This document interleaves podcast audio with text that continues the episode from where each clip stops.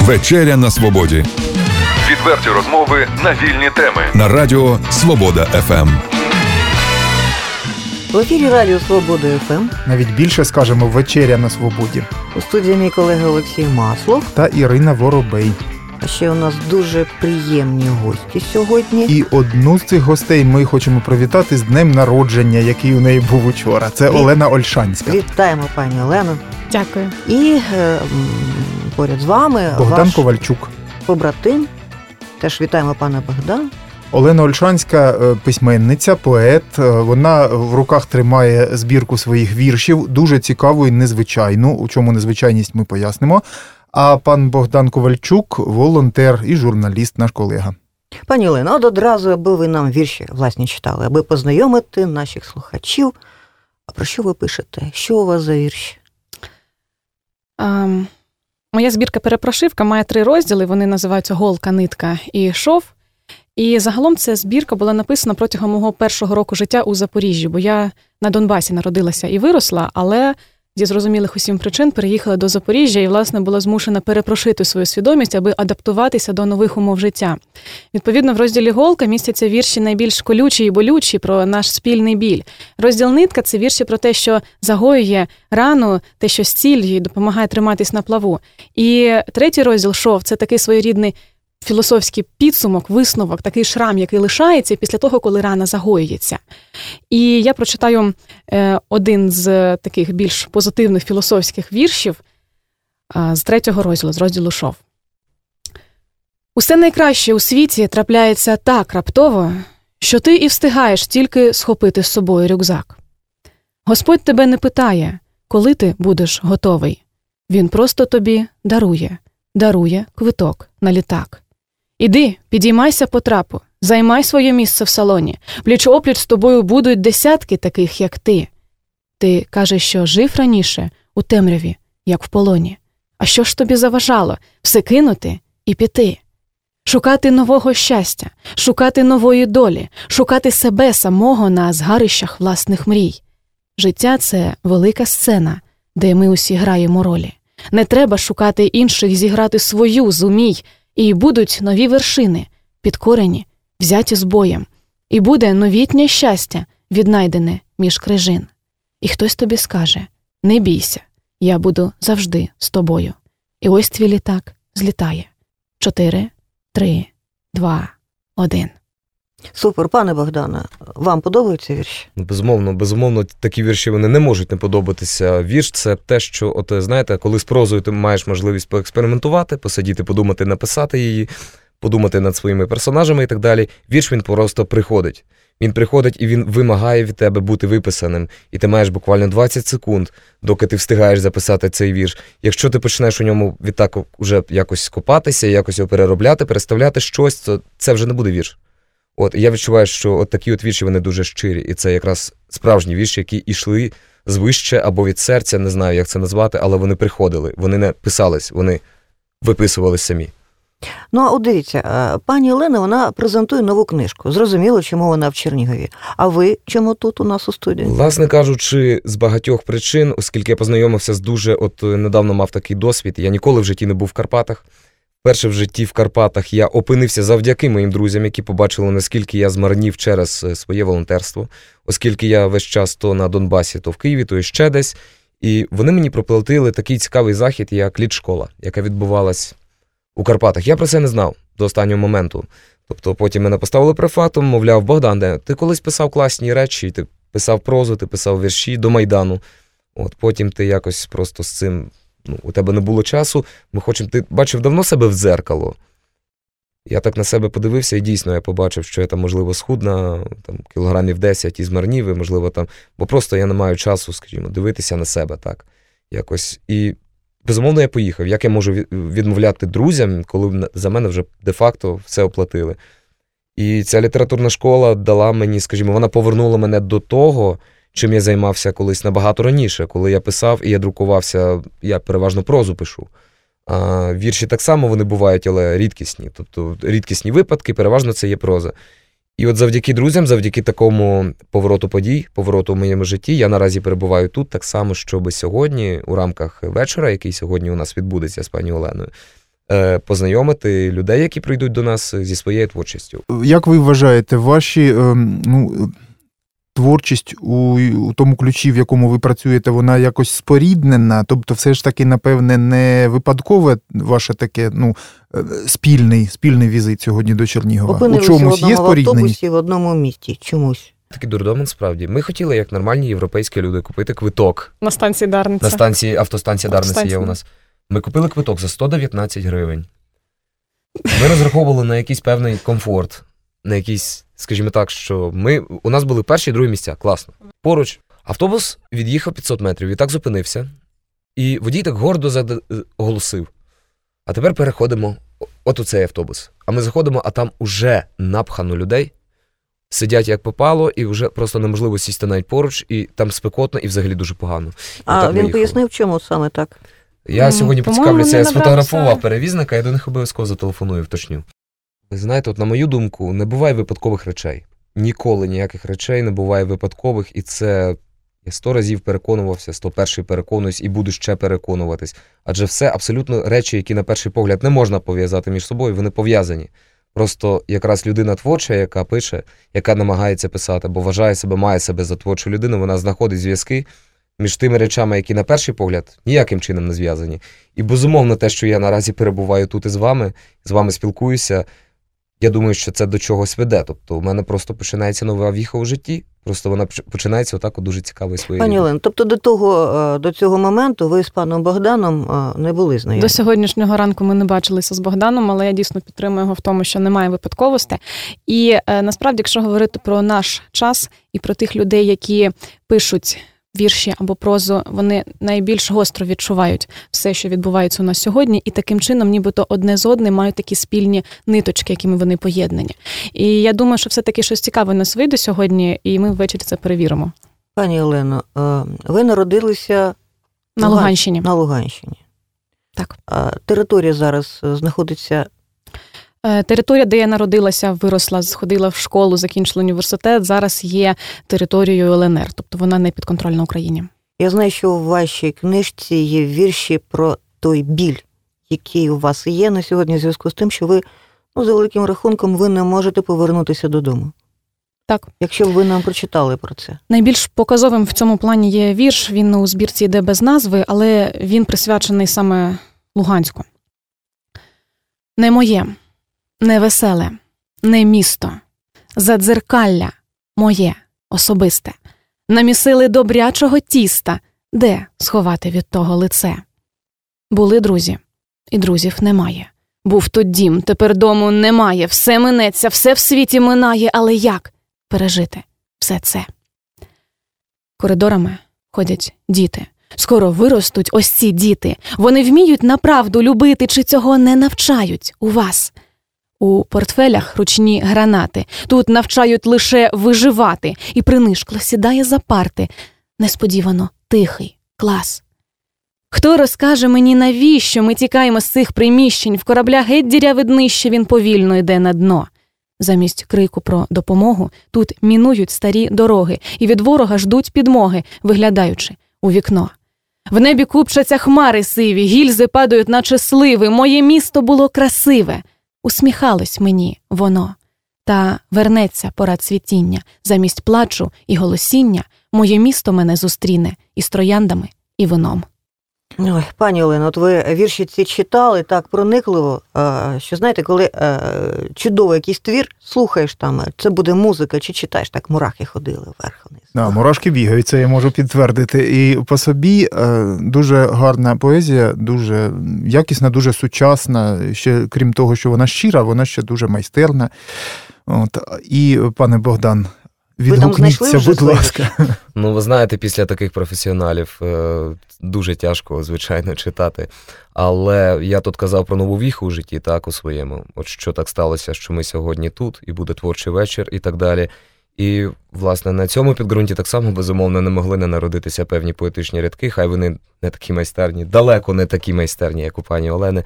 Менше з тим вони відображають мій стан нині і те, про що я думаю, і те, до чого я, можливо, прагну, і до чого йду. Е, Вірш називається, так і називається. Я недаремно сказав, що я до чогось іду, бо вірш називається Він просто ішов. Він просто ішов, і з-під його ніг кричало мільярди причин. Ішов він отак, не перший вже рік, однак залишався молодим. Ішов крізь міста, де бачив людей, які метушились в бутті, кидали всі сили на пошук, на пошук ідей, лишались відтак в забутті. Куди він прийшов? Шляхи привели просторами змучених душ. І вперлись у браму, при ній чоловік, стояти, завмри, ані руш. Для чого ти тут? Що ти шукав? Страж грізно поглянув на нього. Хіба не збагнув, що шлях те життя? Живеш, доки в'ється дорога. От такі от, скажімо так, емоції і те, що я зараз от наразі переживаю. Олексій, я думаю, знаєш про що? Слухали наших молодих талановитих гостей і думали, що Україна переможе. От коли така молодь живе у нашій державі, так думає, так мислить, такі вірші пише, українською мовою, решті-решт, розмовляє. Слава Богу. Ну, Творча думка, вона ж завжди попереду йде, вона, вона як локомотив, а далі вже все витягає інше за собою. Там спочатку йде художня творчість, потім наукова, потім, а потім уже техніка і економіка, так що, а не навпаки, як, як часто багато хто думає. Тому дійсно ну, переможемо, а як же? Пані Олено, ви ведете, у вас є курси української мови в Запоріжжі, мені Олексій розповідав. Так, е, взагалі я в Запоріжжі працюю у Запорізькій обласній бібліотеці для юнацтва. Я є бібліотекарем. Я займаюся тим, що організовую заходи для молодих літераторів Запоріжжя. Ми збираємось разом, нам- намагаємось чомусь навчитися, поділитися одне з одним творчістю, знайти собі однодумців. І окрім цього, я є координатором проєкту безкоштовні курси української мови у Запоріжжі. Цей проєкт є всеукраїнським. В Чернігові також ці курси діють. І у Запоріжжі наш осередок, що мене особливо тішить, за останній рік, навіть за останні два роки, вдвічі збільшив е, кількість своїх слухачів. Зараз у нас навчається шість груп, це понад сотню учасників. Прекрасно. Ну, я тільки хотів спитати, чи популярні. Ви, ви прекрасно показали, що вони дійсно дуже Так. популярні. А Запоріжжя таке промислове місто, індустріальне, велике, і там, напевно, багато ж людей е, ну, різних е, національностей. Так, Е, от скажіть про це. От Часто приходять люди, які взагалі для них от треба освоювати ази української мови, тільки починати. Буває таке? Запоріжжя загалом дуже цікаве місто, бо це так місто п'ять в одному. Там у нас і Хортиця, і Козаччина, і таке соціальне містечко є е, соціалістичне навіть, і місто Завод, і сучасні новобудови. І відповідно люди є дуже різними за своїм світоглядом. І до нас на курси приходять люди, які. Часто буває так, що вони взагалі не вчили українською. Наприклад, вони могли переїхати до нас з Росії або з Білорусі. В нас є такі слухачі. Є ті, які дійсно прожили на Україні своє життя, але е, з якихось причин не вчили українську або просто не приділяли уваги цьому. А зараз вони мають перед собою мету вдосконалити свої навички. І власне ми поєднуємо в групи навмисно так робимо людей з різним рівнем знань, різного віку, різних ем, професійних вподобань для того, щоб створити таке от взаємне навчання, щоб люди одне з одним спілкувалися і таким чином підтримували одне одного і заохочували говорити українською мовою. Е, У мене є яскравий приклад ем, з моєї групи, там де я викладаю один слухач. Він виріс в Росії і він взагалі не говорив українською. В нього був на початку дуже сильний акцент. Він йому було важко говорити це от наше ге українське. Він плутав там и, і, і так далі. І зараз е, він зробив просто колосальні успіхи, і я дуже пишаюся тим, що ці слухачі, які приходять і ставлять собі за мету навчатися і працювати, і виконують ті вправи, які отримують на заняття, то вони дійсно досягають своєї мети. От з одного боку Запоріжжя багатонаціональне через те, що сучасне велике місто індустріальне, а з іншого боку, це ж ну це ж українська класика, це козацтво. Це і е, ви ж е, ви казали, що не даремно саме до Запоріжжя переїхали. У чому причина? Ну, у мене дуже така цікава родинна історія. По татовій лінії мій прадід родом із Гуляйполя, і він воював разом із Нестором Махно. Е, Згодом моя родина приїхала на Донбас, тому що там були шахти, там був можливо була можливість заробити. І е, тепер, коли я повернулася, знову ж таки, в мене є дуже багато родичів зараз е, в Запоріжжі, і власне я переїхала сюди, і, і я в собі відчуваю таку, знаєте, як духовну підтримку того, що от мої пращури жили саме на цій землі. Кров, кров не водиться, нічого з цим не зробиш. Все одно повернуться до свого коріння. Так, і А я хочу повернутися Так. до вашої книжки. Я знаю, що ілюстрацію ви самі робили. І взагалі, що там з тими ілюстраціями? Розкажіть. Е, До збірки перепрошивка, окрім віршів, ще входять каліграми. Каліграми Що таке, що таке каліграма? це по суті графічні вірші, тобто е, тексти, які я записувала у вигляді певного малюнка. І цей малюнок є певним ем, візуальним образом, який є ключовим для конкретної поезії. Ми Мен- там побачили і рукавичку, і собачку, і ліхтарі, І ліхтарі, і валізу, і склянку, і яблуко. і все намальовано літерами. Намальовано літерами, я малювала це від руки, і потім ми це робили електронну версію цього. І загалом моя книжка для мене так особисто є дуже важливою. Ну, звісно, як для автора, але як і для людини, яка. Оцінює візуально продукт, так би мовити, якщо сприймати книжку як продукт, бо е, повністю дизайн і е, навіть то, якої, якої вона є форми, є абсолютно моїм задумом. І, до речі, ще забула сказати про те, що видана моя книжка була не в Запоріжжі, а у місті Чернівці у видавництві Букрек за сприяння Асоціації ділових жінок Буковини. Я ніколи не була в Чернівцях. І я думаю, що це теж так, знаєте, то не випадкові випадковості, коли е, я людина, яка абсолютно має таке знаєте, донбаське е, коріння, таке ДНК, можна сказати. Е, зараз. Після переїзду у Запоріжжя за перший рік життя такого абсолютно запорізького написала книжку, яка вийшла друком у Буковині у А ну, все ж таки, чому саме там? Е, Я зверталась до різних видавництв, і саме видавництво Букрек е, пішло мені на зустріч і погодилося видати От я от хочу повернутися до ваших тих Так. малюнків. Скільки, Каліграми. до цієї каліграми, скільки от е, часу необхідно витратити, щоб створити таку каліграму? По-різному було, залежало, залежало від е, складності виконання малюнка і, власне, від е, обсягу е, вірша. Тому що якщо А, Ем. а ви не одразу ще вірші пишете? Та ще Ні, спочатку були вірші. Спочатку були вірші. Я взагалі не планувала від початку робити книжку. Вже потім, коли я побачила, що накопичився достатньо великий масив текстів, подумала, що добре було б це поєднати в щось таке цілісне і е, підсилити деякі вірші, бо каліграм тут всього 10, е, підсилити саме такі от важливі ключові для мене тексти такими ще візуальними зображеннями. І е, деякі мені давалися дуже легко. Наприклад, у мене є каліграма в вигляді цибулі. Вірш, в принципі, маленький на вісім рядочків всього, і намальована така от цибуля, вона малювалася дуже легко. А, наприклад, та сама рукавичка, про яку ви згадували, або ліхтарі вимальовувалися довше. От ліхтарі, особливо я спочатку робила якісь ескізи, спостерігала, як е, взагалі якої форми можуть бути ліхтарі. І в результаті вийшло от саме те, що є в книжці. А скажіть, а одразу ви коли пишете вірш, ви знаєте, що це буде каліграма? Чи як от що, що спочатку? Чи візуальний образ, чи, чи словесний виникає? Спочатку, спочатку все-таки вірш, спочатку слова, а потім уже ем, візуальний образ. І загалом, ну тут є, наприклад, такі вірші, до яких я не змогла дібрати каліграми, хоча думала зробити більше каліграм, але ті вірші, так скажемо, не вимагали до себе ще такого підкріплення. От, тому я взагалі дуже така інтуїтивна людина і роблю за натхненням е, все, що стосується творчості та ну, роботи загалом. І тому ці каліграми були от абсолютно так створені за таким от за навіювом, за, натхненням. Загалом на створення цих 10 каліграм в мене пішло ну, певно близько двох місяців. Олена, поет мусить читати вірші. Ми хочемо чути вашу Добре. творчість.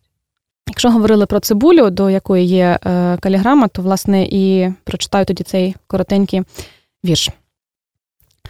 Мати щастя рости, простягати долоні аж до сонця, його цілувати у губи.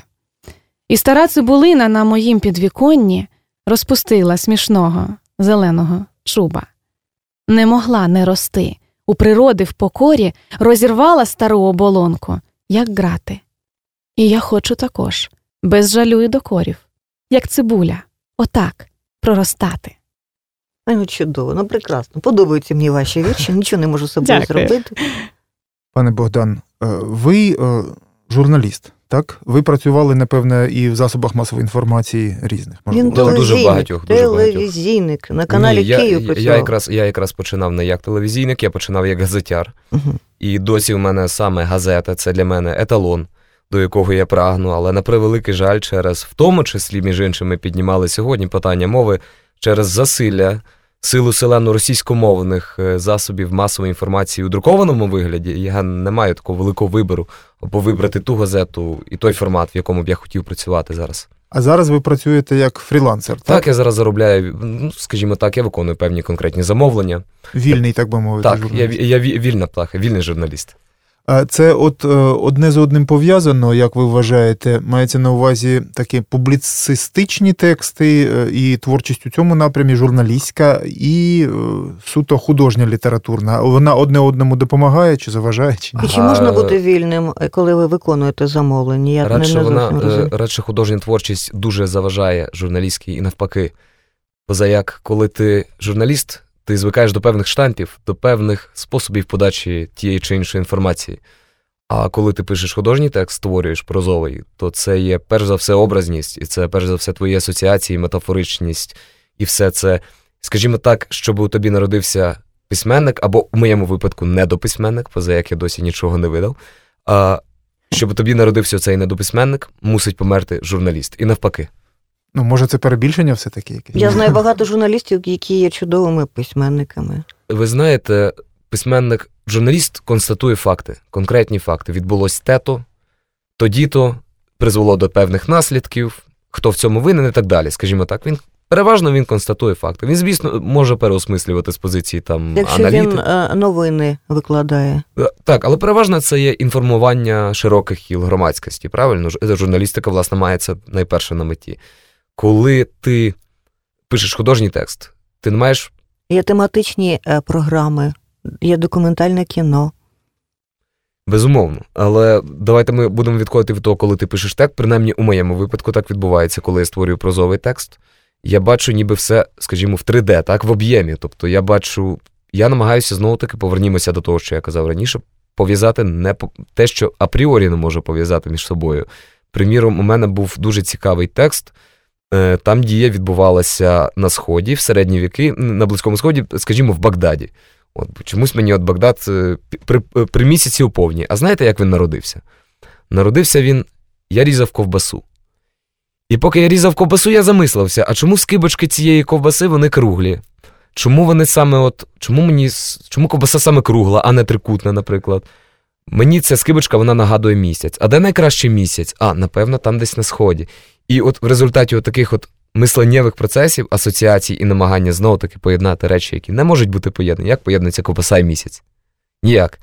От, але от саме завдяки цьому, скажімо так, народився цей текст. А от Ірина питала, у вас е, вдається бути вільним журналістом зараз? Коли Як вам замовлення надають. Ви, ви говорите про те, я- що ви вільний фрілансер, однак Е, я працюєте розумію, за так, е, тут- замовленням. Я, я розумію, тут виходить дві категорії вільності. По суті, вільний не прив'язаний до певного місця, і вільний, чи ти вільний писати те, що ти дійсно хочеш.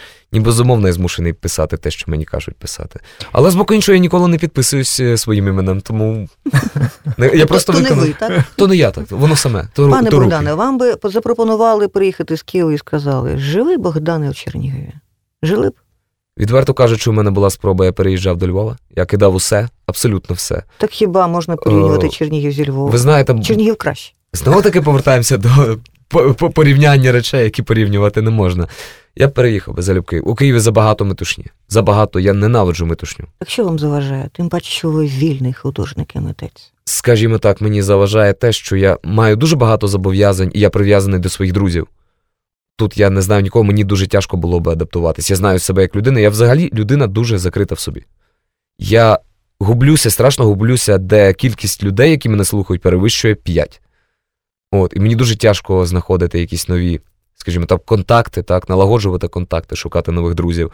Там я народився у Києві, я почуваюся впевнено. І для мене перестрибнути через свою голову і переїхати от зараз зробити настільки рішучий крок. Ну, ми оминемо тут аспекти пошуку житла, оминемо там, скажімо так, де жити, що їсти і так далі. Подивимося з аспекту, от е, себе я не можу поки перебороти. І... Запоріжжя їздили коли-небудь? Ні, ніколи не був. Дуже. Але планую. Але планую, так. Я от е, зробив дуже цікаву штуку, я мав гроші, і я зрозумів, що я дуже мало їздив по Україні. От дуже а, мало. а в Чернігові хоч бували? Е, 15 років останнє, тобто виходить 12 років тому. Уявляєте? Е, Я, знаєте, я сидів отак. 150 От, кілометрів від Києва. так, я сидів біля комп'ютера, і тут мені спало нагадку, просто що я дуже мало їжджу. І Я мав гроші, приблизно прикинув, як це, і я купив 5 абсолютно випадкових квитків у довільні міста. От я взяв карту І, скажімо так, тикав туди пальцем. Куди я влучив, туди я поїду. І в мене от уже з середи починаються оці от подорожі, скажімо так, з квитками, вони вже зарезервовані. Я буду кататися, тобто я приїжджаю зранку, так я гуляю там день в цьому місті, де ніколи раніше не був, сідаю на поїзд і йду в інше. Ух ти, порадимо і слухачам так зробити. Цікаво. Є два варіанти письменників. Е, Ну, зокрема, один серед них це Мережковський, який ніколи практично нікуди не виїжджав, а він зранку до вечора сидів в архівах і писав чудові історичні романи. А є інші люди, зокрема, нещодавно у нас у гостях був мандрівник Волочук Олександр, то він е, постійно мандрує світами, а потім, після того, як приїжджає, то у нього виходить з друку нова книга. То, мабуть, ви. е, Ну, мені цікаво, ви до, до якого е, себе е, можете Ви знаєте, я почну трошечки здалека, але доведу, відповім на ваше питання. Почну я з того, що є така категорія письменників, коли ми вже про них нині говоримо, які уперто шукають ідею. От вони сідають, вони заварюють собі кави і, скажімо так, чекають, аж допоки їх там обамбурить щонебудь таке, і, скажімо, звалиться просто на голову ідея. А є категорія письменників інша, які шукають ідею, от, скажімо, людин, людині хочеться написати текст, йому пишеться щось є. Він виходить банально на балкон, там є ліхтар. Він замислюється, що ліхтар під'єднаний до електромережі, починає аналізувати, які ще об'єкти під'є- під'єднані до цієї самої електромережі. От, теоретично, це може бути якась квартира, в якій живе, скажімо, хлопчик, який дуже хоче побувати в казковій країні. От, і йому зараз цьому хлопчику, поки би він там. фантастику писати. От, поки, поки він там сидить і цей хлопчик мріє, йому оця сама електрика, яка освітлює цей ліхтар навпроти цього письменника, вона йому освітлює письмо, письмовий стіл, де він малює цю казкову картину, розум... е, ну, країну, до якої він хоче, розумієте? Асоціативне. Давайте про українську мову Е, поговоримо. Почекай, почекай, Ірино. Я от хочу просто е, не можу не, не, від, не відзначити, що оце прийшла людина до нас у студію, яка сказала сама про себе, я каже, недописьменник. Мгм. І тільки що нам тут дав На- такий майстер-клас із сюжетоскладання. Отакий вам недописьменник, бачите. Про українську мову говоримо. Чернігів е, з великим рахунком. А ви вулицями ходили? Вдалося вам зараз походити? Поспілкуватися з нашими Чернігові. громадянами тут, зараз. Ну, ми практично з автобуса і майже одразу до вас. Ну так як, якою мовою розмовляють з вами наші земляки? що чули українську лише. Лише чули українську. Ви здивовані? Я ні. А ви, пане Богдане? Е, щиро кажучи, не здивований, оскільки в Києві. Ну, знаєте, це довга історія. Нехай пані Олена зараз розповість про свою історію, так, з Донбасу, Запоріжжя, Чернігів і так далі. А потім я маю що вам сказати з цього приводу. Повірте, я маю багато що сказати. А, пані Олено, стосовно мови в Запоріжжі. Стосовно І в мови, ви знаєте, мені як людині, яка приїхала, яка родом з Донбасу, е, за ці три роки, що я майже три роки, що я живу в Запоріжжі, напевно, так найбільшим таким же е, болем було постійно чути перше питання: а ти правда з Луганська? А друге, а звідки ти знаєш українську мову? Тобто, чому такий от стереотип у людей? І у Запоріжжі у нас, наприклад, в транспорті, на вулиці, в магазинах, усюди буде російська мова. Але ми поступово робимо спроби. Ми е, беремо участь у мовомарафонах, ми заохочуємо людей на заходах і так далі е, сприяти тому, щоб все-таки українська мова виходила за межі, наприклад, наших навчальних аудиторій, там де ми займаємося на курсах української мови, а все-таки е, виходила на вулицю, але найважче завжди зазвичай перебороти психологічний бар'єр людині. Тому, коли е, і зазвичай всі говорять так: от у Запоріжжі говорити українською важко, легко говорити в усіх інших містах. У Львові легко говорити українською, тому що всі говорять українською. У Тернополі легко, в Києві легко. І особисто в моєму уявленні Чернігів і, і був. І зараз я бачу, що це дійсно україномовне місто. Принаймні, поки що я в цьому не розчарувалася. Ну, то слава Богу. А ви знаєте, з яким кордоном межує Чернігів? Скільки кілометрів до Росії, скільки до Білорусі? Є у вас уява? Так, у вас така дуже цікава територіальна ситуація, але тим не менш. Я думаю, що е, знаєте, як у мене один, один мій друг сказав, що географічно е, жодні там території, відстані не мають впливати на географію душі. Тобто те, як людина мислить, як вона себе позиціонує, може е, має йти власне зсередини, з серця. Пане Богдан, у вас була там цікава історія, ви казали, що вам є про що нам розповісти. Е, Так, безумовно. Річ у тім, що до 18 років, вірте або ні, я був винятково російськомовним. Я думала, ви іноземною мовою розмовляли, ну, зокрема, англійською. Ну, я і розмовляв за великим рахунком е, іноземною мовою російською. А, Факт. Річ у тім, що е, розумієте, у мене батько директор гімназії Києво-Могилянський колегіум. Так ви Е, хлопчик-мажор, виявляється. Е, я не хлопчик-мажор. Е, я раджу подивитися, почитати, що таке гімназія Києво-Могилянський колегіум, яка міститься, між іншим, е, в приміщенні колишнього дитсадочка двоповерхового, там, де 500 учнів, 30 вчителів. От, про мажорів тут не йдеться, трошки не йдеться. Е, Та я не про те. Розумієте, у мене була дуже цікава школа в тому плані, що у нас, наприклад, не було звертання там Ірина Степанівна до учительки, або там Тимур Борисович. У нас був пан Тимур, пані Ірина. Російської мови не було навіть як факультативу взагалі. Тобто у нас була японська як факультатив, французька, будь ласка, вивчай французької мови, англійської мови, японської мови ходи. Для чого тобі російська?